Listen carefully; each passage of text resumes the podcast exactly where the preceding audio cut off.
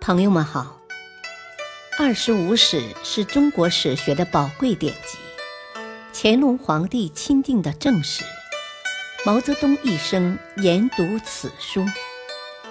欢迎收听《二十五史》珍藏版。第五部《西晋书》传记第七：司马亮、司马越。四，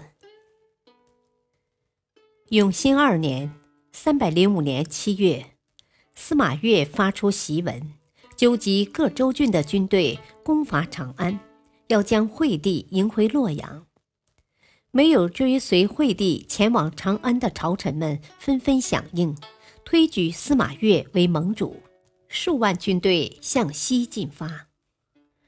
司马颙得到消息，大为惊慌。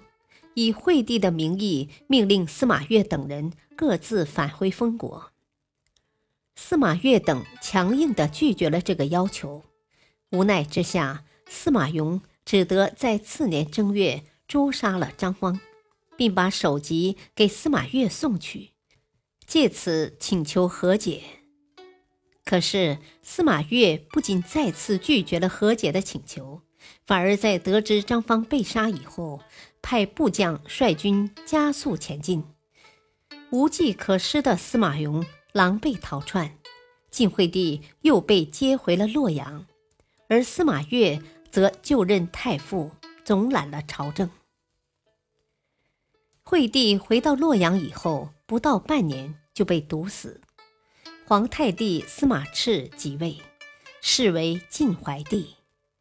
怀帝与惠帝不同，他谦和好学，继位之后对朝政颇为留心，这本是值得庆幸的好事，但却使司马越感到很不高兴，一气之下便要求离京出镇许昌，怀帝不敢同意，司马越竟然不予理睬，径自出镇许昌，后来又相继迁移到鄄城。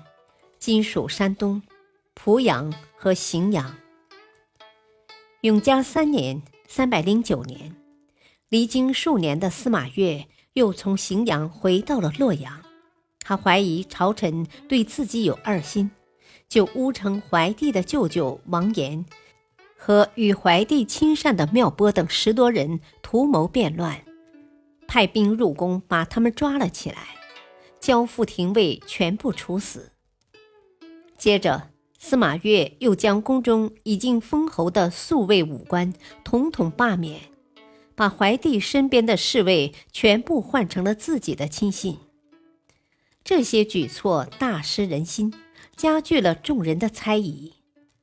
此时，匈奴首领刘渊建立的汉国日益强盛，乘着西晋内部衰弱之机，数度派兵攻进，虽然未能得手。但已对西晋构成了严重的威胁。永嘉四年，匈奴数万军队在王浚、石勒等将领的率领下渡过黄河，分兵数路，直逼洛阳。洛阳的饥困日益严重，司马越派出使者到各地征调援兵，却迟迟没有任何军队前来援助。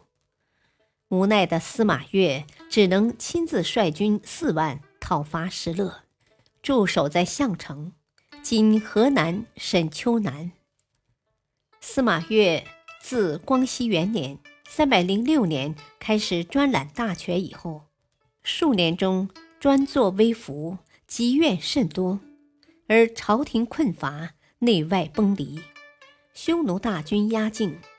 与他不和的狗西又乘机上表讨伐，这一切都使司马越焦头烂额、忧心忡忡，终于忧惧成疾，于永嘉五年三月病死在项城。他的部属把官柩运回东海安葬，途中又被石勒率轻骑追上。石勒在将晋军击溃以后，下令劈开官柩，焚烧尸体。并宣布说：“此人祸乱天下，我为天下报仇。”所以焚烧他的尸骨，以告慰天地。平司马亮图以皇族元老而身居高位，掌权辅政，既无治国用兵的才干，又无临机决断的胆略，在权力争斗中被杀，死不足惜。相比之下，司马越的权术则要高出一筹，但他的心思也只是用在争权夺利、骨肉相残上。西晋王朝的命运操纵在这样一些皇族之手，由此而导致天下纷争、祸乱不已的局面，要想不亡，其何得乎？感谢收听，下期播讲。传记第八，王衍、刘坤。敬请收听，再会。